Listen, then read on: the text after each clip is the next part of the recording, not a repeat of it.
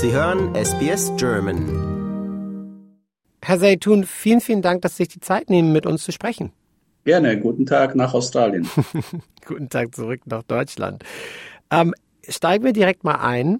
Ich muss ganz ehrlich gestehen, zur assyrischen Geschichte habe ich selber nicht so viel Wissen gehabt. Ich habe natürlich versucht, ein bisschen zu recherchieren im Vorfeld dieses Interviews, aber freue mich wirklich sehr, jemanden äh, zum Gespräch zu haben, der uns und unsere Hörerinnen und Hörer und natürlich auch mich ähm, da ein bisschen mehr erleuchten kann und uns ein bisschen mehr dazu erzählen kann. Äh, steigen wir mal direkt ein zu dieser früheren assyrischen Geschichte. Also die Assyrer, die waren ein antikes Volk, dessen Ursprünge bis ins 25. Jahrhundert vor Christus zurückreichen. Also richtig, richtig lange her. Hatten eine wirklich reiche Kultur mit bedeutenden Beiträgen zu Kunst, Literatur und Wissenschaft. Ähm, was macht diese alten Schriften, vor allem historisch, so bedeutend? Gut, äh, die, wie Sie schon sagen, das ist äh, eine lange, lange Geschichte. Ähm, es ist noch lange nicht so weit, dass wir alles entziffert haben erstmal. Mhm. Äh, es ist bekannt, dass äh, die alten Völkerschaften im, ähm, im, im Orient, in Mesopotamien insbesondere, äh, große Errungenschaften hatten. Erfindungen, die damals revolutionär waren, äh, allein die Einführung der Schrift äh, ist, äh, war schon eine Revolution an sich. Äh, und dann gibt es sehr, sehr viele Dokumente aus der Zeit, die, wie gesagt, heute nur zu einem Bruchteil äh, entziffert sind. Äh, somit wissen wir, wie gesagt, zwar viel, aber bei weitem nicht alles, was ähm, die damalige Zeit so zu bieten hat. Ähm, ja, wie gesagt, äh, aus der Geschichtsperspektive ist es ein sehr interessantes Gebiet, weil dort sehr viele Völkerschaften zusammenkamen, äh, sich verschmolzen haben und äh, ja, und das sieht man bis heute noch, die Konflikte, die da entstehen in der Region, äh, leider zum Leid äh, der Menschen, die dort leben. Selbstverständlich. Ähm, das, das wissen wir leider auch nur aus den aktuellen, aus der aktuellen Nachrichtenlage natürlich ja. leider nur zu gut. Ähm, bleiben wir mal ganz kurz bei den Schriften historisch. Die sind natürlich Quellen für wirklich auch wichtige historische Informationen. Sie sagten, entschlüsseln. Das ist eine unfassbar mühselige Arbeit, weil ich kann mir auch gerade vorstellen, wenn mir jetzt so, wenn es um die assyrische Geschichte geht, ähm, gibt es natürlich auch wahrscheinlich eine begrenzte Anzahl an Experten auf diesem Gebiet. Also ich kann mir vorstellen, das ist wirklich so ein kleines Stückwerk. Wie muss man sich den, diesen Prozess vorstellen über die, über die Jahrhunderte, Jahrzehnte, diese Entschlüsselung? Wie geht das vonstatten? Mhm. Gut. Ich bin ja kein Sprachwissenschaftler. Ähm, natürlich. Nicht, aber klar. natürlich habe ich durch, durch, meine Arbeit äh, etwas äh, mehr eingelesen. Ähm, ja, die Entschlüsselung da ist ja erst im äh, 19. Jahrhundert äh, erstmal gelungen. Äh, und seitdem äh, ist es möglich, diese Texte zu lesen. Und äh, man hat auch gesehen, viele große Werke wie das Gilgamesch-Epos äh, ist da entstanden vor ja, 2.000, 3.000 Jahre vor Christus äh, und verschiedene andere Sachen, also auch auch äh, literarische Texte, also nicht nur Handelstexte, also wo, wo einer was kauft und der andere was äh, gibt, ja. sondern auch wirklich literarische Texte. Äh, das spricht sehr viel dafür, dass das eine Hochkultur war, tatsächlich, äh, wo auch ausgeprägte Literatur vorhanden war. Äh, wir sprechen nachher über die Musik, wo auch eine Musikszene da war äh, und natürlich auch, äh, was zu jedem Großreich gehört, das, äh, die militärische Stärke. das gehört dazu, würde ich sagen, ja. zu der damaligen Zeit, dass man ja. entweder ist man stark genug zu überleben oder man geht unter halt. Ja. ja. Und das hat die Geschichte ja nicht nur bei den Assyrern gezeigt, sondern bei allen anderen Völkerschaften auch. Natürlich, natürlich. Ich habe gelesen, ähm, Assyrisch als Sprache ist eng mit akkadisch und babylonisch verwandt. Babylonisch, Babylon, das sagt mir etwas. Ähm, und es ist immer mhm. die Rede von einer Keilschrift. Ähm, ich weiß, Sie sind kein Sprachwissenschaftler, aber haben sich natürlich viel mit der assyrischen Geschichte beschäftigt. Äh, wie ist die Beziehung zu, zu den anderen alten Schriften? Keilschrift, das sagt mir oder hat mir gar nichts gesagt. Gut, ähm, Akkadisch ist die Obersprache von beiden, Babylonisch und Assyrisch. Hm. Äh, das sind praktisch, kann man sagen, zwei Zweige oder zwei Dialekte aus dem Akkadischen. Und Akkadisch äh, war die klassische Keilschrift. Das heißt, man hat mit Schilfrohren in Ton reingeritzt und ah. daraus praktisch ähm, eine ja, Sprache, eine Bildsprache, kann man ja. sagen. Aber das ist im Laufe der Jahrhunderte natürlich verfeinert worden, äh, so dass, dass das ein, ein ein Zeichen halt auch eine richtige Bedeutung hat. Und ähm, ja, und das ist der Bezug. Äh, wenn wir auf die heutige Sprache, die wir reden, äh, kommen, das ist natürlich, äh, die Wurzeln liegen dort natürlich. Hm. Ähm, das hat sich aber auch mit dem Aramäischen vermischt. Ähm, Aramäisch wiederum ist äh, bekanntlich, so propagieren jetzt zumindest, dass Jesu Aramäisch gesprochen hat ah. und wir praktisch äh, in einer abgewandelten, abgewandelten Form diese Sprache auch äh, sprechen.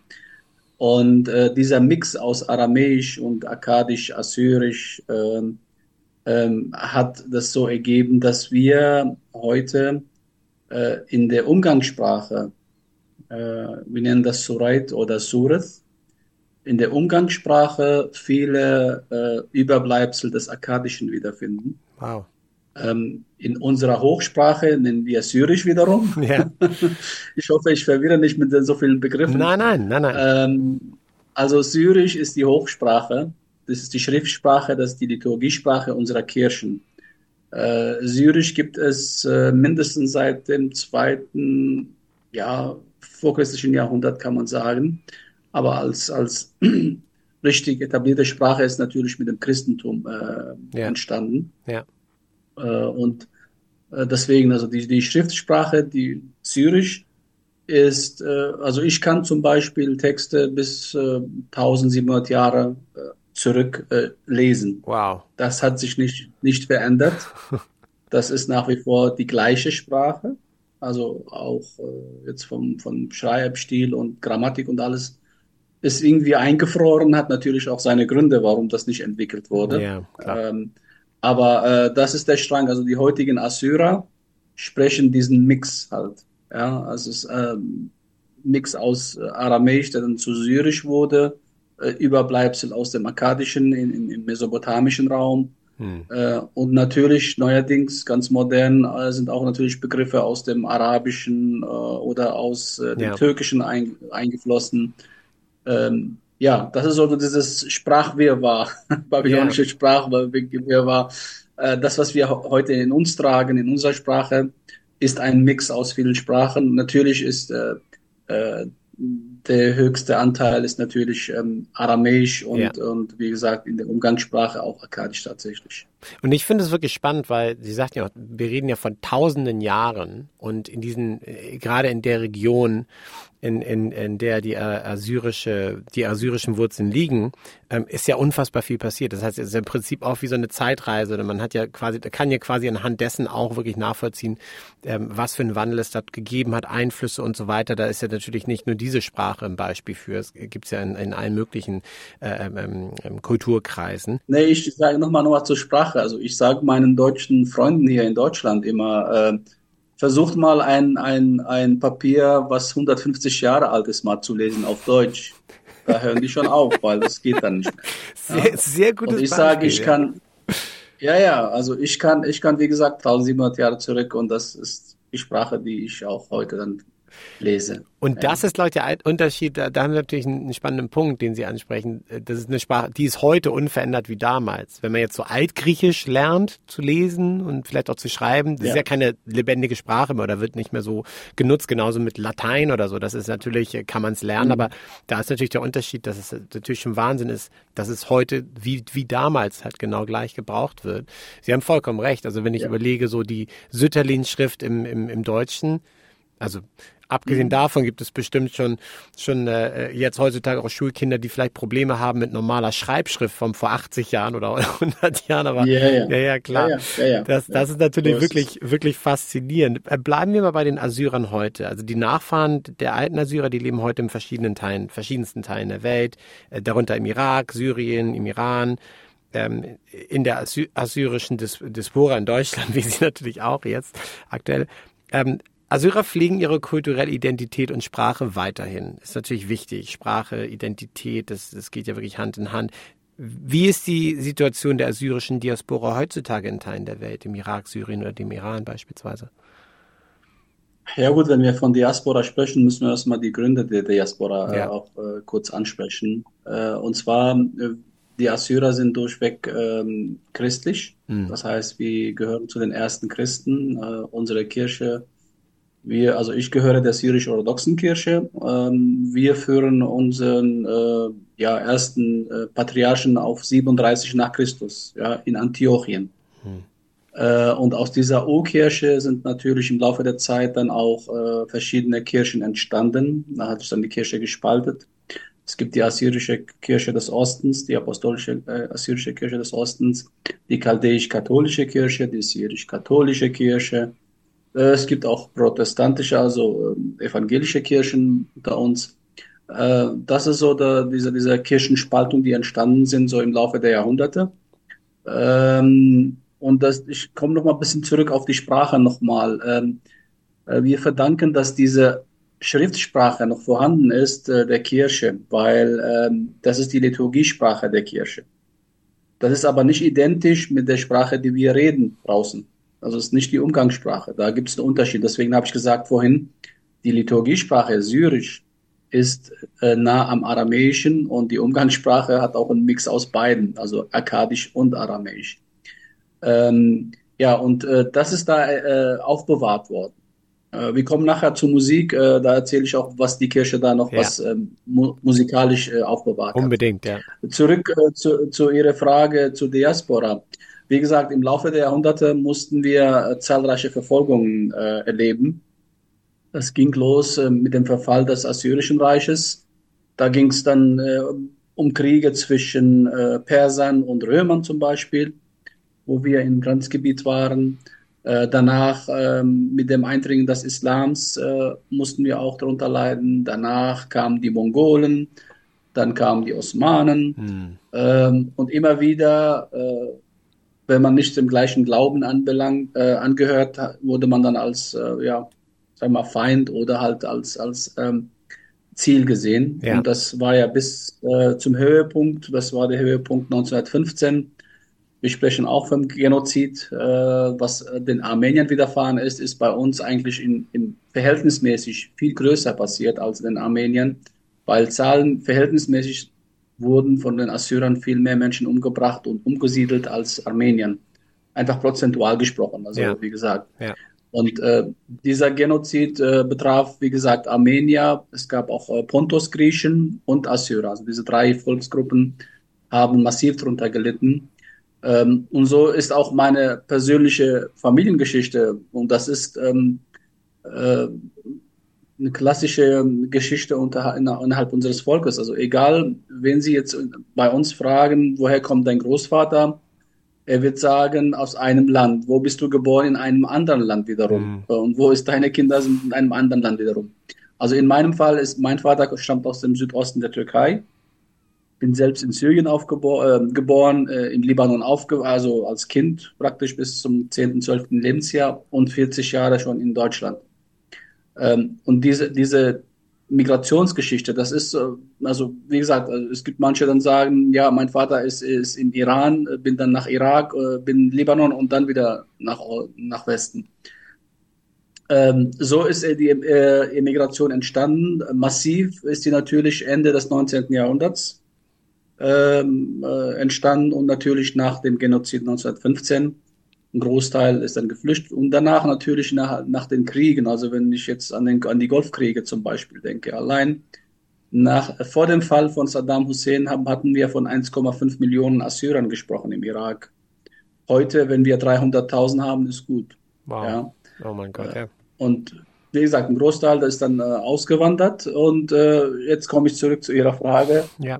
Ähm, wir haben heute äh, Diaspora-Gemeinden angefangen von den USA, Nordamerika, also Kanada auch. Äh, wir hatten äh, jetzt weniger, aber auch in Südamerika äh, gibt es, gab es, also das ist immer am Schwinden, eine Gemeinde, natürlich Europa, querbeet alle Länder, also man findet Assyrer in Spanien, in äh, Deutschland, in Frankreich, in Belgien, in Holland, in Schweden, ähm, und natürlich ähm, in Australien. Ähm, Australien ist, glaube ich, erst in den 60er Jahren äh, von den Assyrern entdeckt worden, sage ich mal.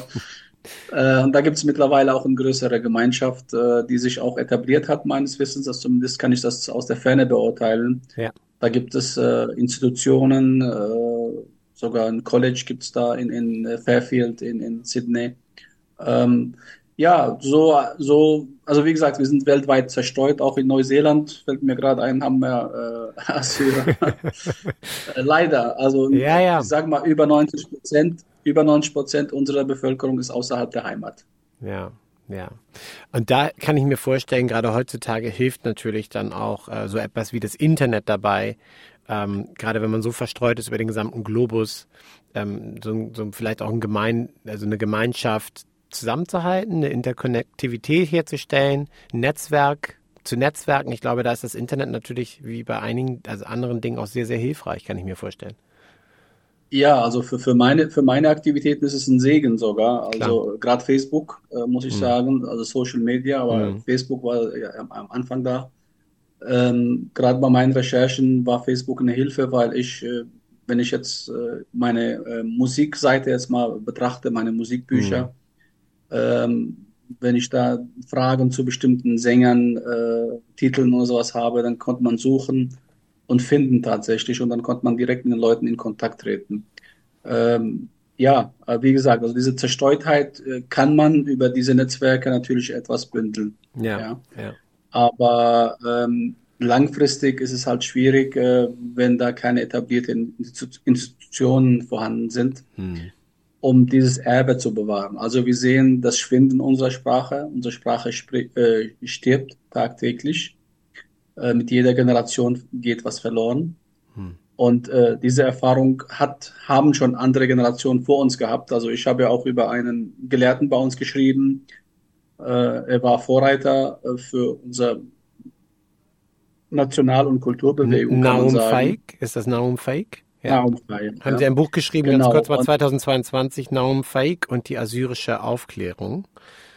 Genau, genau also mittlerweile sind es, sind es vier oder fünf Bücher sogar geworden. Wow. Buch. okay. In diversen Sprachen. Also ja. es ist, äh, ich habe das erste Buch auf Arabisch, dann auf äh, Deutsch, dann auf Englisch und dann ja. haben wir zwei, zwei Bücher mit seinen Magazinen transkribiert. Ja. Ähm, ich komme nochmal zurück zur Diaspora und zwar die Gefahren. Äh, wie gesagt, äh, am Beispiel Nordamerika, da sind die ersten Assyrer 1880, 90 so um den Dreh ausgewandert. Diese Generation, da wird, werden Sie keinen finden, der sich noch als Assyrer äh, sieht, sondern die sind irgendwie amerikanisiert, äh, halt der Melting Pot. Hm. Ich denke, das ist in Australien ähnlich so. Ähm, und natürlich, damit, damit ist auch die Sprache und die äh, Zugehörigkeit zu dieser Kultur auch verloren gegangen. Ja. Und äh, das sind wir auch alle ausgesetzt, äh, die halt außerhalb des, der angestammten Heimat leben. Und wie gesagt, wenn es keine Organisation gibt, die das äh, stützen und, und äh, ja, weiterentwickeln, geht das verloren. Und übrigens, unsere Sprache gehört zu den gefährdesten Sprachen weltweit nach der UN-Statistik äh, ja. oder UNESCO-Statistik. Ja. ja. Was macht die, die assyrische Musik so besonders? Weil, zum Beispiel, welche, welche Musikinstrumente gibt es da, die besonders waren jetzt für im Assyrischen Reich? Gut, also, also wenn Sie schon die, den Assyrischen Reich, Assyrische Reich ansprechen, dann fangen wir von dort an. Ja, sehr gerne. Also, äh, es ist, es ist äh, auf den Reliefs, auf den Steinreliefs zu sehen, welche Instrumente dort damals genutzt werden. Also, wow. das sind zum Beispiel äh, Lauten, da sind mhm. ähm, Harfen, äh, Kanun, das ist Zither, äh, Flöte in verschiedenen Varianten, äh, Saas, das ist Langhalslaute, die auch damals schon erfunden wurde, ja. und diverse Trommel, äh, diversen Größen halt. Äh, das ist jetzt, was mir so einfällt. Äh, das sieht man in den Reliefs, dass das diese, diese Musik, ich sage mal, Industrie kann man es schwer sagen, aber zumindest diese Instrumente vorhanden waren. Ja. Ähm, somit ist das die Basis für das gesamte nahöstliche Musikrepertoire, kann man sagen, weil diese Instrumente wow. sind heute noch im Einsatz. Ja. Heute noch im Einsatz äh, und äh, gelten für alle, also sei es jetzt äh, die persische Musik, die arabische, die türkische, alle haben diese gleiche Basis. Ähm, kommen wir zur heutigen assyrischen Musik und da gehe ich wieder zurück zu unserer äh, Kirche und Kirchengeschichte. Hm. Es ist äh, nachgewiesen, kann ich sagen, das haben viele Gelehrte auch so äh, bestätigt, dass äh, mit Übertritt zum Christentum die Kirche damals vorhandene Volkslieder äh, in die Kirche übernommen hat. Ja. Und somit praktisch als Kirchenhymnen äh, thesauriert, also geschützt hat. Und diese Hymnen, die sind, also wie gesagt, Hymnen, die bei uns heute in der Kirche sind, die sind mindestens 1600, 1700 Jahre alt. Wow. Äh, und äh, diese, diese, diese ähm, Konservierung ja, äh, hat hat diesen Übergang noch geschafft von, von vor Christus, also vorchristlich und äh, mit dem Christentum. Ja. Und äh, auch hier, auch hier sieht man bei, äh, zum Beispiel hatten wir, der jetzt vor kurzem verstorben ist, Nuri Iskandar, das war ein bekannter Komponist in Syrien. Äh, der hat das äh, einfach äh, bildlich dargestellt in Form eines Konzerts. Er hat einfach zwei äh, Chöre stehen lassen äh, auf der Bühne. Mhm. Der eine Chor, die eine Seite hat dann äh, Kirchenlieder gesungen, wie sie heute gesungen werden. Ja. Und die andere Seite hat äh, Lieder aus den Moscheen gesungen.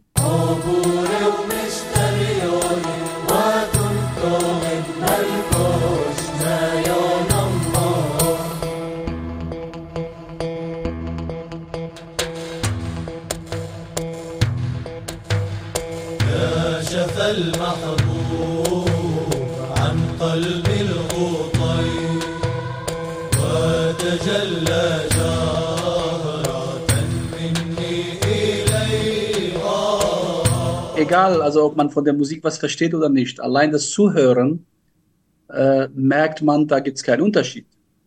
Das ist eine Harmonie, so, quasi eine Harmonie, die da herrscht zwischen den zwei, zwei Chören. Die Tonlage, ja. auch, auch, auch, auch die Melodie und alles.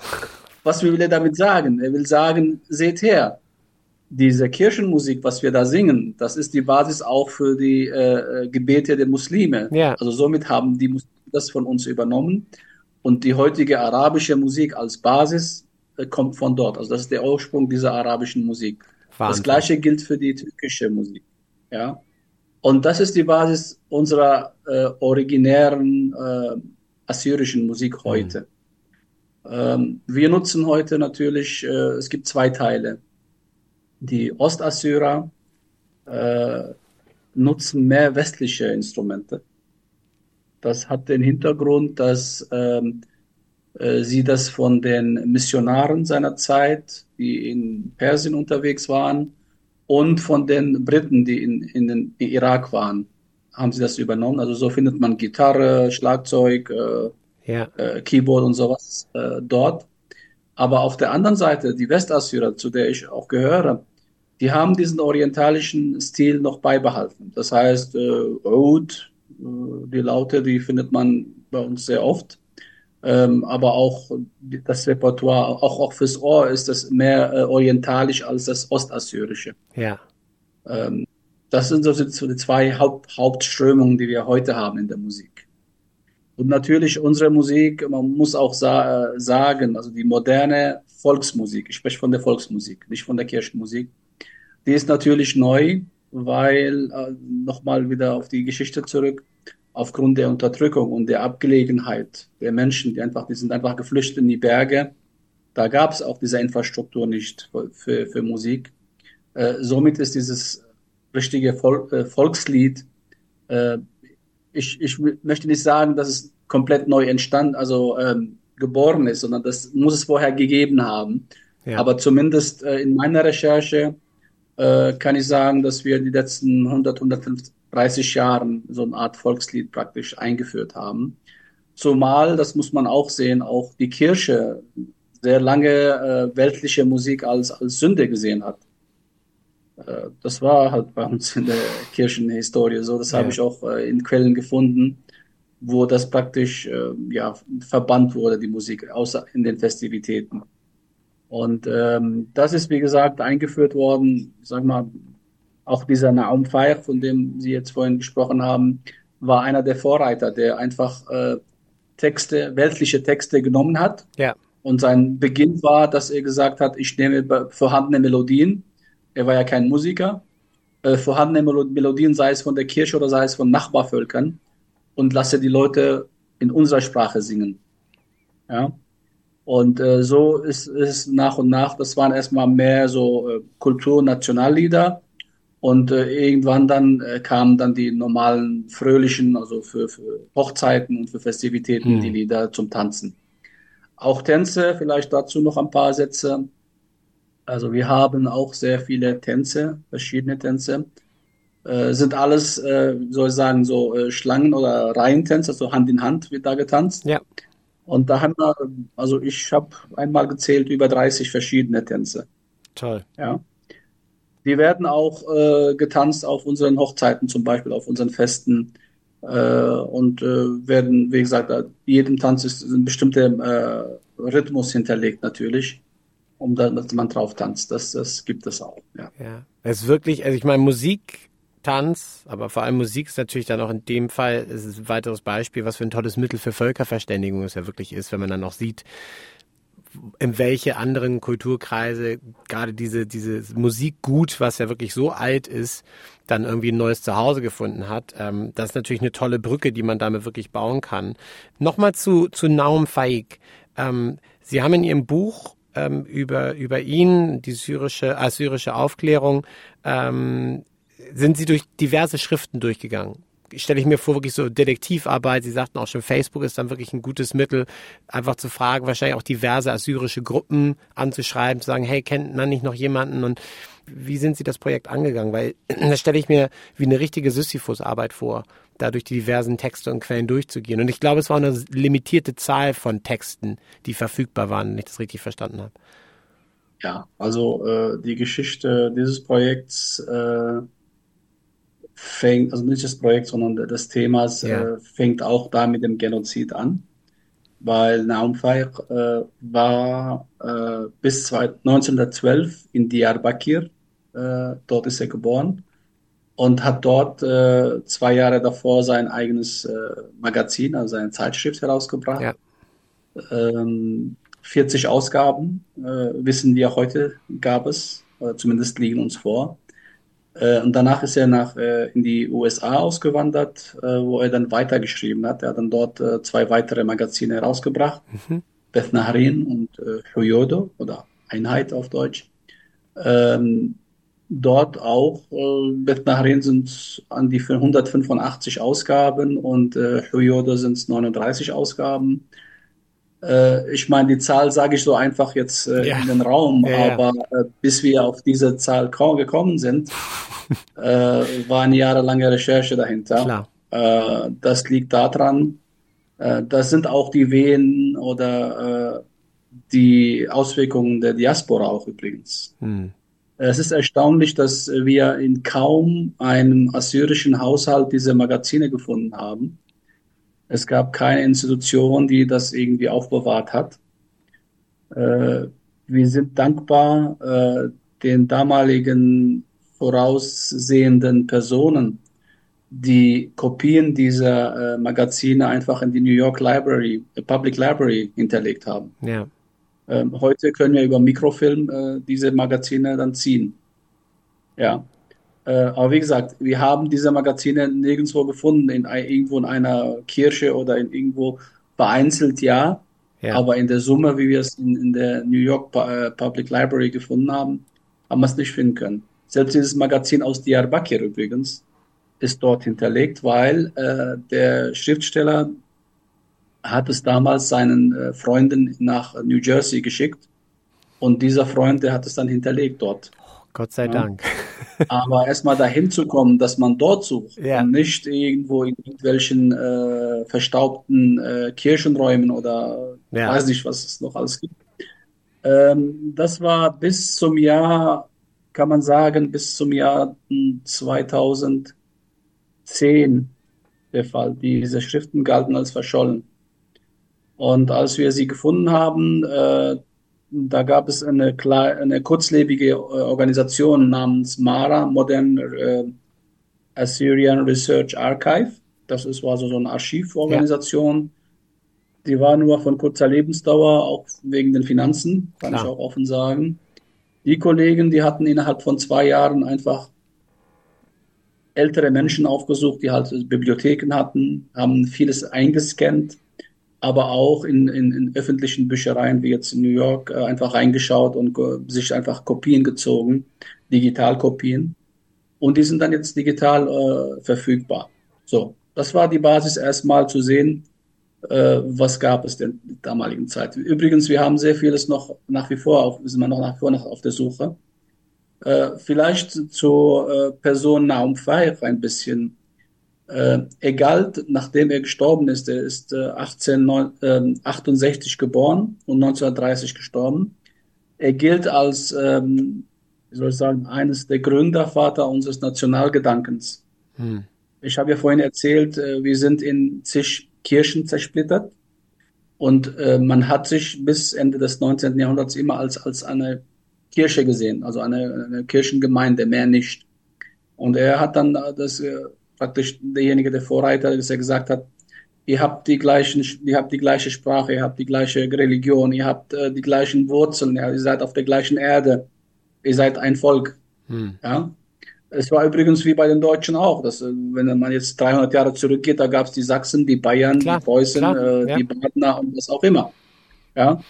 Und äh, er war der Erste, der das äh, praktisch, praktisch, ähm, ja, kommuniziert hat, geschri darüber geschrieben hat, hat auch eine Organisation gegründet gehabt in, in Diyarbakir in Obermesopotamien. Und ähm, die assyrische Gemeinschaft, die hatte ihn noch in Erinnerung bis, bis heute sogar. Also wir hatten vorgestern seinen, seinen äh, Todestag und das wird bei uns immer, äh, ja, das ist nicht gefeiert, sondern da gibt es Andenken, ja, äh, Gedenktage. Ja. Und wie gesagt, sein Name ist bis zu meiner Tätig, bis, bis zu meiner Arbeit äh, wach geblieben, also am Leben mhm. geblieben. Aber man konnte mir, ich habe immer sehr oft gefragt, äh, was hat er denn geschrieben? Jetzt zeigt mir man konnte mir nichts zeigen, mhm. weil diese Schriften verschollen waren. Und nachdem wir diese, wie gesagt, diese, diese Sammeltätigkeit äh, erledigt haben, war ich der Erste, der dann da eingestiegen ist in diese Texte. Äh, man muss auch hier sagen, wie wir Assyrer zur damaligen Zeit geschrieben haben. Das ist auch für einen Außenstehenden, ich sage mal jetzt Deutschen, schwer nachvollziehbar, hm. weil diese Schriftsteller, die hatten damals die syrischen Buchstaben genutzt, das Alphabet, ja. aber osmanisch dahinter geschrieben oder arabisch oder halt syrisch. Das heißt, die, die, die Schrift, die Buchstaben sind eine andere Sprache, als sie tatsächlich geschrieben ja, dahinter. Ja, ja. Und das ist dann die Kunst. Da muss jemand erstmal die, diese, dieses Alphabet kennen und die Sprache, die dahinter ist. Entschlüsselungsarbeit sozusagen, ja? Ja, ja. Und dann kommt hinzu, äh, Alttürkisch, also Osmanisch, ist nicht das Türkische von heute. Ja. Ähm, Osmanisch beinhaltet sehr viele ähm, arabische, persische äh, Elemente, die heute ein normaler Türke da überhaupt nicht versteht. Deswegen muss eine Person, die das entziffert, irgendwo einen Mix aus diesen Sprachen kennen. Und das war auch ein, ein, eine Arbeit von mir, dass ich einfach die, diese Helfer gefunden habe. Im Endeffekt bin ich bei einem äh, Freund in Belgien gelandet, der äh, tatsächlich unsere Sprache beherrscht äh, und auch die Nachbarsprachen, also sei es jetzt Arabisch, Kurdisch und natürlich Türkisch äh, fit ist. Ja. Äh, auch ein, eine weitere Person in Schweden, die da auch im Team ist, äh, wo wir diese Schriften entziffern, äh, zumindest diese osmanischen Schriften. Die arabischen Schriften, also wie gesagt, syrische, Alpha, syrisches Alphabet, Arabisch dahinter, das war einfacher weil wir innerhalb unserer Gemeinschaft Arabisch erstmal sich nicht sehr viel äh, verändert hat die letzten 100 Jahre äh, und wir sehr viele halt, die, die Arabisch können, auch haben in unserer Gemeinschaft. Somit war mein erstes Projekt, die arabischen Schriften erstmal in, in arabischen Schriften zu publizieren. Erstmalige zumindest, ja. weil die war, wie gesagt, waren ja verloren. Äh, somit wurde das erste Buch auf Arabisch äh, herausgebracht und dann im nächsten Step äh, bin ich dann an die deutsche Version ja. Und bei Deutsch muss man auch hier sagen, äh, die Übersetzung äh, aus einer orientalischen Sprache in eine romanische Sprache ist schwierig, also äh, mhm. sehr umständlich. Ähm, das nimmt sehr viel Zeit in Anspruch. Ähm, aber mir ist es gelungen. Also wie ich habe, äh, sind knapp 400 Seiten, das, also 350 Seiten das Buch, äh, wesentliche Artikel aus ähm, also aus dem Arabischen, ich kann auch Arabisch, also das war mein Werk, auch, auch aus dem äh, äh, Assyrischen, es war mein, mein Werk. Und aus dem Türkischen war die Brücke über äh, Kollegen, die mir dann einfach ja. das Ganze entweder auf Englisch übersetzt haben, dann zurück ins Deutsche oder halt dann äh, über Neutürkisch ins, ins Deutsche. Unser Problem war aufgrund äh, der, des Genozids und der Verfolgung, die wir erlitten haben, ist wenig äh, geschrieben worden. Hm. Und wenn was geschrieben wurde, ging es verloren. Und was wir jetzt finden in diesen Schriften, das sind Zeitzeugen. Ja. Die haben diese Zeit erlebt und da gibt es auch jede Menge Schriften da drin. Äh, praktisch für unsere neuere Geschichtsschreibung ist es sehr wichtig, dass wir darüber erfahren, was die Leute gedacht haben, was, was, was denen äh, passiert ist. All das äh, sehen wir in diesen Schriften. Und daher ist es von, von für mich natürlich für unschätzbaren Wert, einfach diese Schriften einfach wieder zu, wieder zu beleben. Ja. Eine tolle Arbeit und Herr Seitun, wirklich spannend, mehr dazu zu erfahren von Ihnen. Ähm, war wirklich ein ganz tolles Gespräch und vielen, vielen Dank. Ciao. Liken, teilen und kommentieren Sie unsere Inhalte bei facebook.com/sbsgerman.